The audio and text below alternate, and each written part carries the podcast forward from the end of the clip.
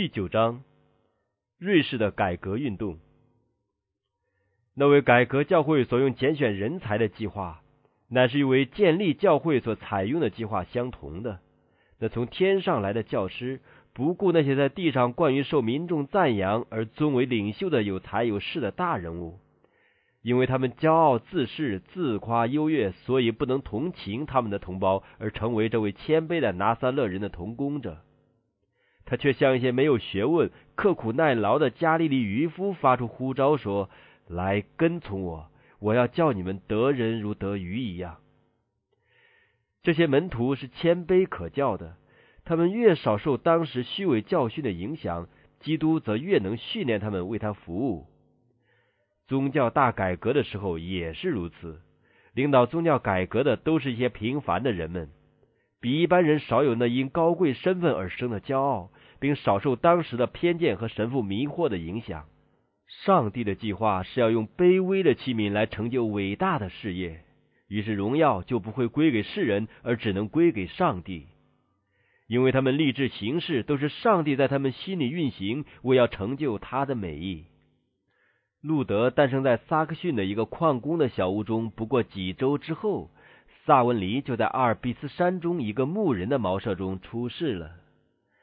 萨文林儿时的环境和他幼年的训练，为他将来的使命做了准备。他在那巍峨、壮丽和雄伟的自然环境中长大成人，所以他心中很早就感觉到上帝的伟大、全能和威严。古人在他所住的山间所成就的伟绩，引起了他青年的壮志。他又在虔诚的祖母膝前，听到他从教会的传说中搜集到的几个宝贵的圣经故事。他以热切的兴趣谛听众先祖先知的伟绩和牧人在巴勒斯坦山地看守羊群时，天使向他们报信，以及伯利恒的圣婴和独楼地的救主等等故事。萨文黎的父亲像路德的父亲一样关心他儿子的教育，所以这个孩子从小就离开山中的故乡出外求学。他的智力发展很快，不久就很难找到有资格的老师来教导他。到了十三岁，他到百伦城，瑞士最著名的一所学校去求学，但结果在那里发生了一个足以破坏他一生前途的危险。有一些托伯僧在那里竭力怂恿他入修道院。那时，多米尼克教团和法兰西斯教团的僧侣们正在互争民众的拥护。他们就企图利用他们富丽的教堂、隆重的仪式、著名的圣物以及能行神迹的神像来吸引人，以求得到他们的拥护。在百伦城的多米尼克教团的僧侣看出，他们若能得到这个多才多艺的青年学子，他们就能名利双收。他年纪既是那么轻，又有演讲、写作、音乐和诗歌的天才，在吸引民众参加他们的礼拜、增加教团的收入方面，必要比他们一切的炫耀和浮华更有效力。于是，他们设法用欺骗和谄媚的手段引诱萨文尼进入他们的修道院。从前，路德在学校做学生的时候，就曾埋头于修道院的一间斗室中。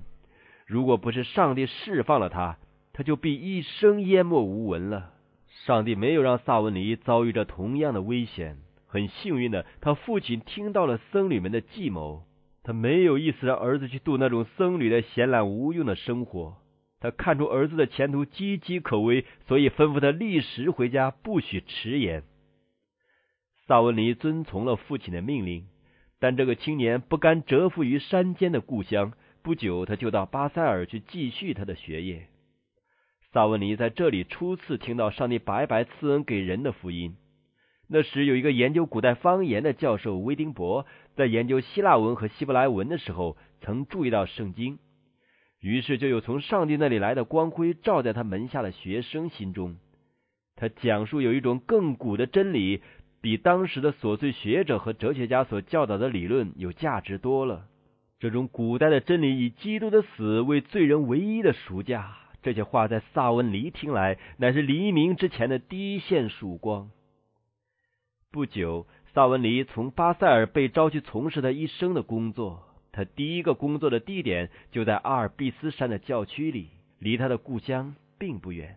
他的一位同工谈到，他说，他既被封为神父，就埋头搜求神圣的真理，因为他深知一个受托照管基督羊群的人，应当博学多闻。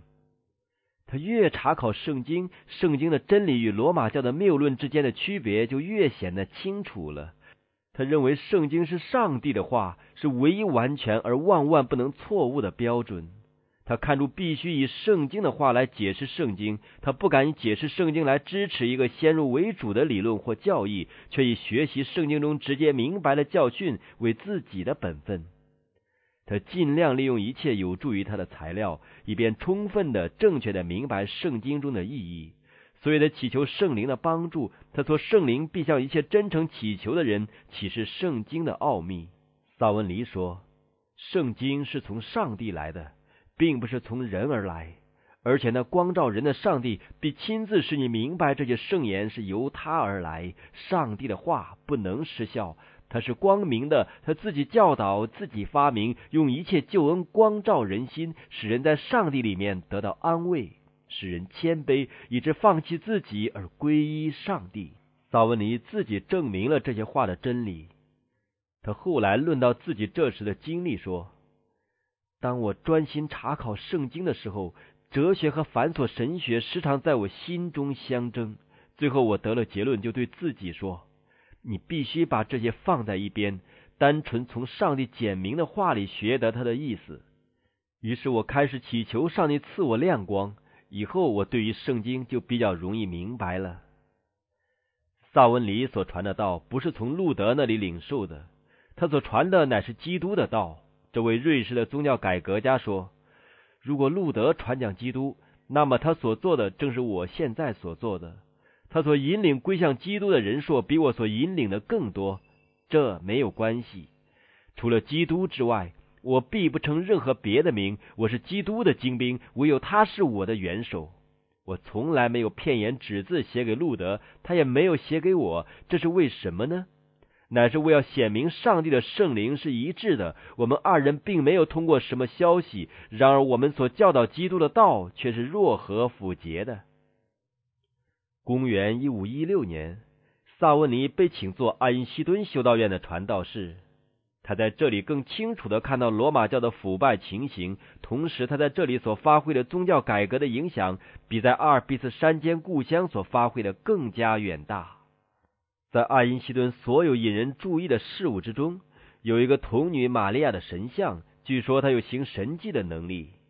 修道院大门上有下列的刻字：“此地可得完全赦罪之恩。”一年四季经常有朝圣的人前来参拜童女的神龛，但每逢一年一度的最大节期，必有许多人从瑞士各地来朝拜，甚至从法国和德国也有人来。萨文里看到这种现象，就极其痛心。他利用一切机会向这些被迷信束缚的人宣传那借福音而得来的自由。他说：“莫想上帝住在圣殿中的时候，比住在别处还多。你无论住在哪里，上帝就在你周围，并听你的祷告。那些无意的作为，例如长途跋涉的朝圣、献捐、制作神像。”向童女或先生祷告，能使你获得上帝的恩典吗？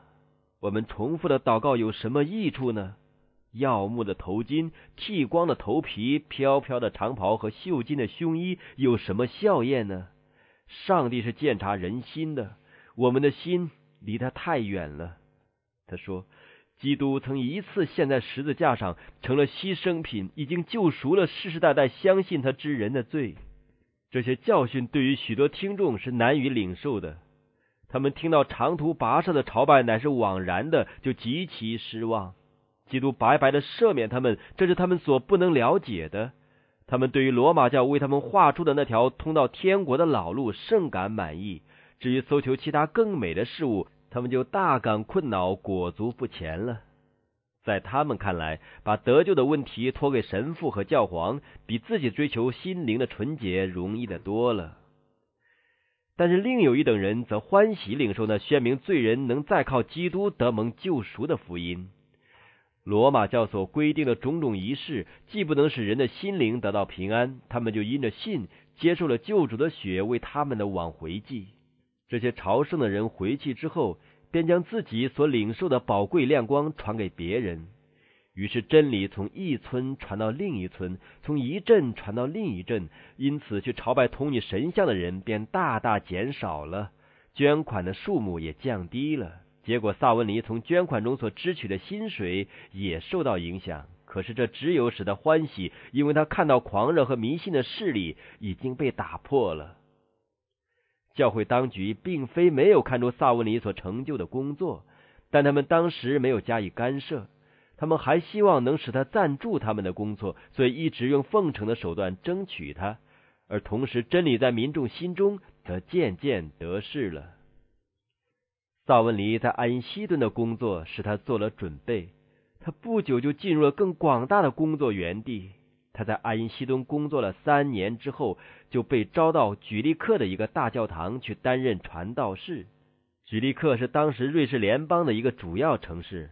在这里所发出的影响能普及远近各地。那邀请他来举利克的教会当局想要阻止任何新的设施，因此将他的本分训示他。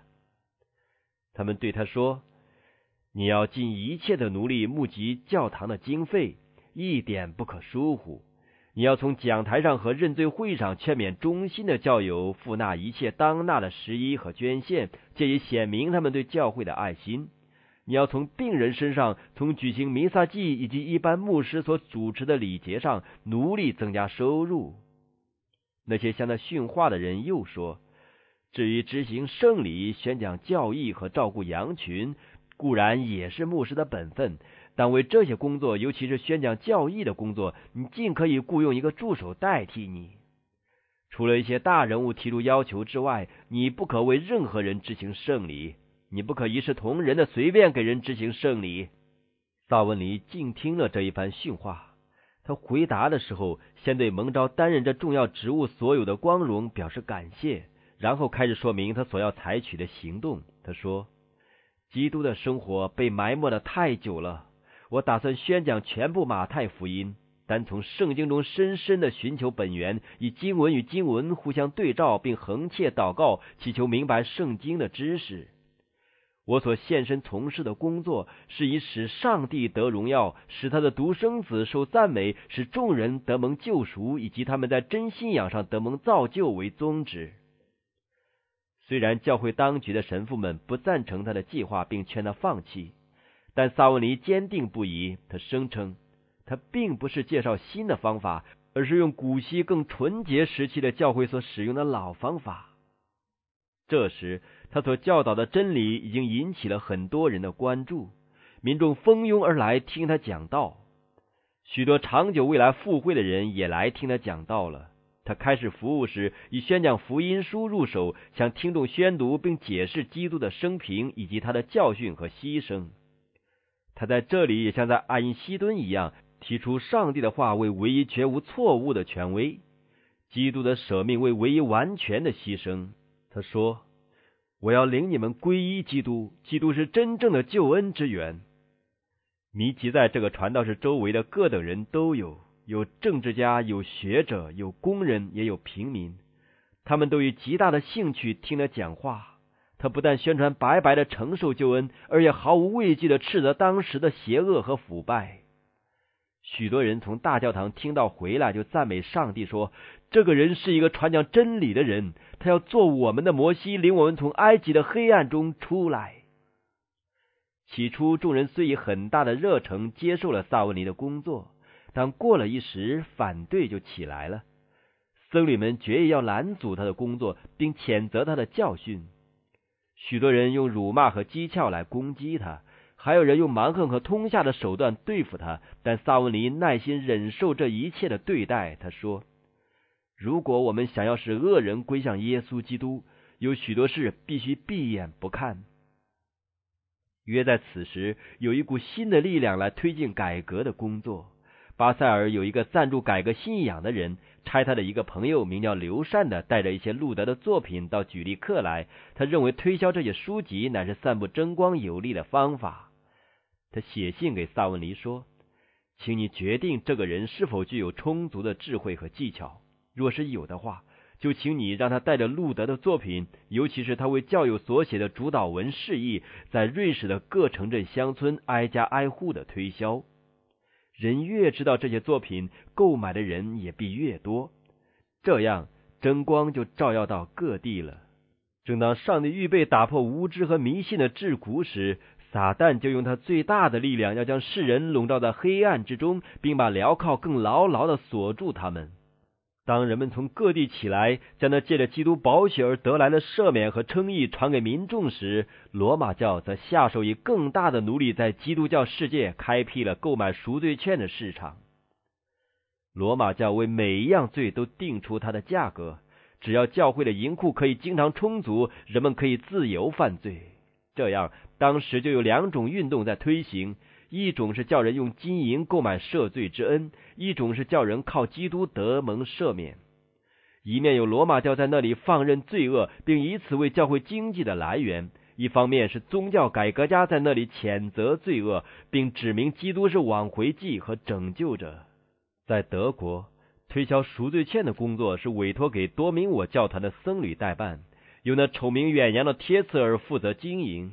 这种贸易在瑞士则交给法兰西斯教团，由一个意大利的僧人萨姆孙管理。萨姆孙对罗马教会已经有了很大的贡献。他从德国和瑞士收集了大笔金钱，充实教皇的财库，如今又便利瑞士各地，吸引了许多群众。一面掠夺穷苦农民的微薄收入，一面勒索富裕人家的丰厚礼物。宗教改革的影响虽然未能完全制止他的贸易，可是他的收入已经因而减少了。萨姆孙进入瑞士不久，就带着他的赎罪券到了一个临近阿因西敦的城镇。那时萨文尼还在阿因西敦。这位改革家既知萨姆孙的使命，就立刻予以反对。这两个人虽未见面，但萨文尼很成功的揭破了那僧侣的虚伪，使他不得不转向别处去了。萨文尼在举例课也热心传道，反对售卖赎罪券的商人。当萨姆孙将要到举例课的时候，该城的议会派使者通知他务必越过这城往别处去。他终于用欺诈的手段进了城，可是没有卖掉一张赎罪券，就被遣送走了。他不久也离开了瑞士。一五一九年，瑞士曾发生一次瘟疫，称为黑死病，这是给改革的工作一个很大的刺激。当众人面临死亡的时候，许多的人都不能不感到他们最近所购买的赎罪券是多么虚空无用。于是他们渴望一种更确定的信仰基础。萨文尼在举例克染了瘟疫，他的病是非常沉重，以致一点痊愈的希望都没有了，而且普遍传说他已经死了。在那最危急的时候，他自己的希望和勇气并没有动摇。他凭着信心仰望到独楼地的十字架，依赖那全备的挽回记。当他从死亡的门脱险回来时，他便以更大的热诚传讲福音，而且他的话发出了非常的力量。民众带着喜乐的心情欢迎他们所爱的牧师从濒于死亡的边缘又回到他们中间。他们自己也才侍候过患病和垂死的人，所以他们特别感到福音的可贵。这时，萨文尼已经更清楚的明白福音的真理，并更充分的体验到他更新的能力。人类的堕落和救赎的计划乃是他深思默想的主题。他说：“在亚当里，我们都死了，并沉溺在败坏和被定罪的状况之中。基督为我们换来了无穷无尽的救赎，他的受苦是一个永远的牺牲，是永远有效的救治之方。”这个牺牲为一切以坚定不移的信心信靠他的人满足了上帝公义的条件。可是萨文尼也清楚的教训人：我们不可因为基督的恩典而任意继续行在罪中。无论何处，只要有人相信上帝，就有上帝灵格；无论何处，只要有上帝与人同在，就有一种鼓励人行善的热诚存在。萨文尼的讲道引起了那么大的兴趣。以致举例课的大教堂挤满了听众。他照着听众所能领受的程度，逐步将真理向他们阐明。他也非常小心，开始的时候并没有将任何足以令人惊异或引起偏见的道理介绍给他们。他的工作是要赢得他们的心，使他们倾向基督的教训，用基督的爱融化他们的心，把基督的榜样摆在他们面前。当他们领受福音的原则时，他们所迷信的成见和行为自然就会消除了。改革的工作在举利克逐步推进，于是仇敌警觉起来，要积极的反对他。一年之前。威丁堡的一个修道士曾在俄姆斯拒绝教皇和皇帝的命令。如今，举利克也有同样抵抗教皇威权的举动。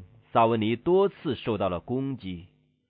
在罗马教的行政区内，一些福音的信徒往往被处火刑，但他们还不以为满足，他们非要把讲异端的教师萨文尼致死不可。因此，康斯坦斯的主教派遣三位代表到举利克的议会上去。控告萨文尼教导百姓违反教会的规则，危害到社会的安宁和秩序。主教强调说，如果教会的权威被抹煞，结果必要引起普遍的扰乱。萨文尼在回答中声明，他已经在举利克宣传福音四年之久，而现在举利克在瑞士联邦的诸城中是最安静和平的。基督教岂不是社会安宁最好的保障吗？代表们劝那些议员勿要继续做忠实的罗马教徒，他们声称除了教会之外别无拯救。萨文尼回答说：“你们不要因这些话信心动摇。教会的根基就是那磐石基督，他曾因彼得忠心承认他而称他为基法。在各国之中，凡是全心相信主耶稣的人都必蒙上帝悦纳，这才是真教会。除此以外，无人可以得救。”因了这一次谈话的结果，主教所派的代表当中，竟有一个接受了宗教改革的信仰。举利克的议会不肯采取反对萨文尼的措施，于是罗马教准备了新的攻势。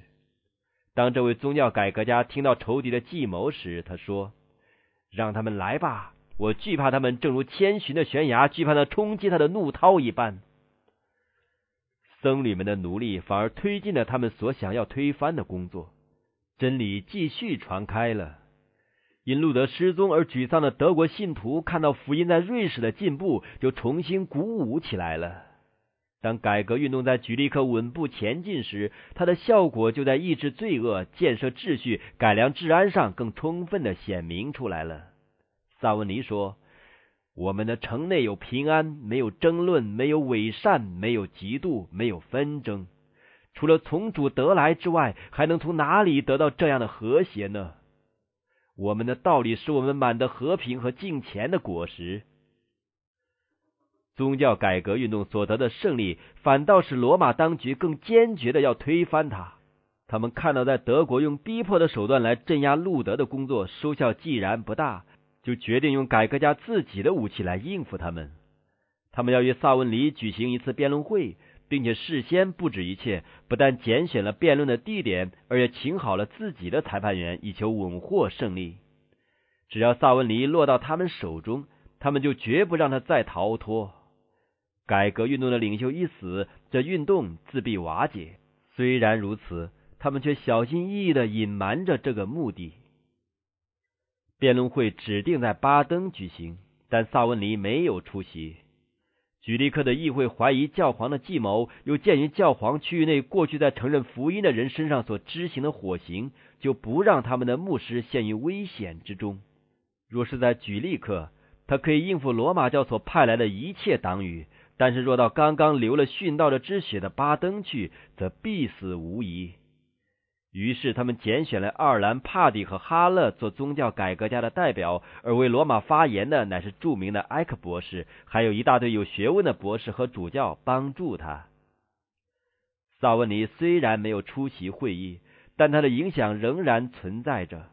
会议的记录员是由罗马教选任的，其余的人则不许做记录，违者处以死刑。虽然如此。萨文尼却每天收到一份关于巴登所发之言论的详尽记录。有一个参加辩论会的学生，每天晚上将当天所辩论的事都记录下来；另有两个学生负责连同埃克兰帕蒂每天的信件送给在举例克的萨文尼。这位改革家就把自己的意见和建议连夜写信回答，由学生第二天早晨带回巴登。为避免城门口守卫兵的盘查起见，这些送信的人头上顶着满装积压的筐子进城，就得以通行无阻。萨文尼就这样与他狡猾的对手作战。当时代的一个观察家麦克尼说：“他思考、研究，彻夜无眠，赶出意见书送往巴登去。这工作比他亲自在仇敌中辩论更为繁重。”罗马教的代表预期必定胜利，因而兴高采烈的来到巴登。他们穿着华丽的衣服，带着耀目的装饰，席风绿后，大肆铺张，每天吃着最贵重的美味和上好的旨酒。他们因宴乐狂饮，也不觉得教牧责任的繁重了。而宗教改革者的外表正是相反的写照。他们的样子在众人看来与一群乞丐无异，吃的是粗茶淡饭，所以在餐桌上时间不多。艾克兰帕蒂的房东暗地里观察他，看到他在房中常在看书或祈祷，就大大惊异，说：“这个叛教徒倒像是一个很敬虔的人。”在辩论会上，艾克傲慢的登上一个装饰华丽的讲台，而那平凡的艾克兰帕蒂则穿着简陋的服装。不得不坐在他对手面前的一张雕刻粗陋的凳子上。艾克从始至终声音洪亮，气派很大。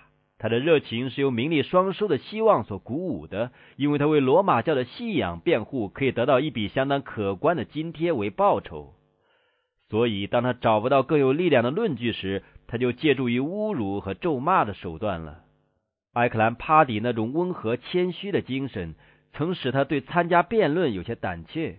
所以他开始就做了严肃的声明，说：“除了上帝的话以外，我不承认任何其他裁判的标准。”他的态度虽然温和有礼，他却显明自己是练达而勇敢的。当罗马教的代表照着惯例提出教会的习惯为权威时，这位改革家却坚持以圣经为根据，说：“在我们瑞士国，习惯是不生效力的。”除非这习惯合乎我们的宪法，如今既涉及信仰问题，则圣经就是我们的宪法。双方代表的态度在比较之下不是没有影响的。改革家用谦恭的态度所做稳健而清楚的辩论，打动了众人的心，使他们厌弃艾克以傲慢暴躁的态度所做的武断。辩论延续了十八天之久。结束的时候，罗马教的代表自鸣得意的宣告自己荣获胜利。大多数出席的代表偏袒了罗马教，所以议会宣布宗教改革家被驳倒了，并宣布开除他们和他们领袖萨文尼的教籍。但这次会议的最后结果就显明胜利究竟属于何方了。